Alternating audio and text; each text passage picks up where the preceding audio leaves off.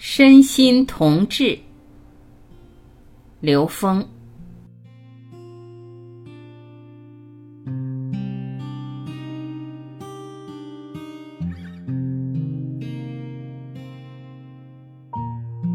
道医、中医是以整体宇宙生命规律作为依据，他们所做的事情并不仅仅是治病。而真正是让整个生命过程回归一个和谐健康的生命状态，所以道医和中医它的背后只有两个字，重要的就叫修行。如果一个人不会不断的提升自己的维度，让自己修行到一定高度的时候，他就没有办法驾驭道医和中医。我们也经常遇到气功、能量医学这些，其实它的背后都是能量关系，都是高维能量分布和低维度之间的关联。它们的横向关联有能量的博弈，有能量的共振，而它的纵向关联是能量的投影关系。投影源驾驭投影的像是天经地义的，所以意识能量驾驭物质能量，它是这个宇宙空间一切存在的本质。所以在道义里面还有更高的境界，纯粹就是讲病。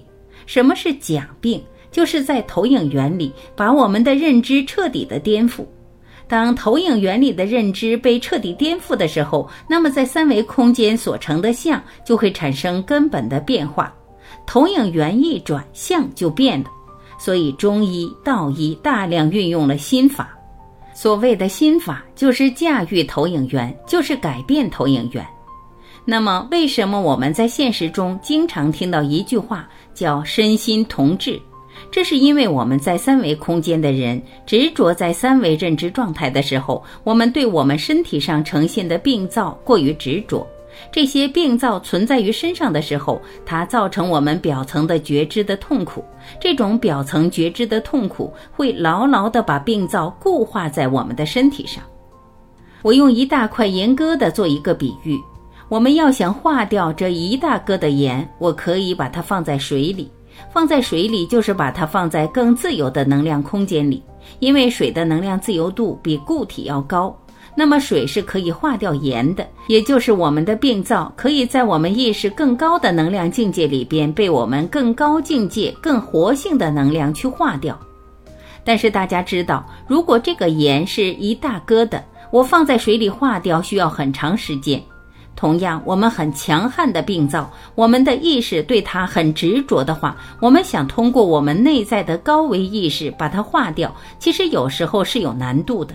这是跟我们的当事人的意识状态相关联的。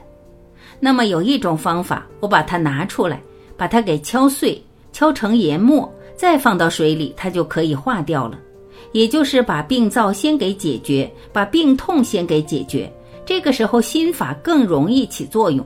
这就是所谓的身心同治，所以在现代人的思维里，我们并不应该摒弃我们现代的西医手段和下医中一般的对病灶的医治、对疾病的医治。这种医治虽然发生在三维空间，但如果我们把它配合到我们心法的治疗，我们内在的引导和梳理、转念。通过调整我们内在的能量而达到内在能量的平衡，同时配合我们对外在病灶的处理，减轻它因痛苦而产生的对外在能量状态或者叫表层能量意识的执着。这个时候，我们根除这个病的可能性，比单单的用心法或者单单的用外科手法要好得多，更有效。所以，身心同治，在整个医道中医系统里边，应该有它的时代意义。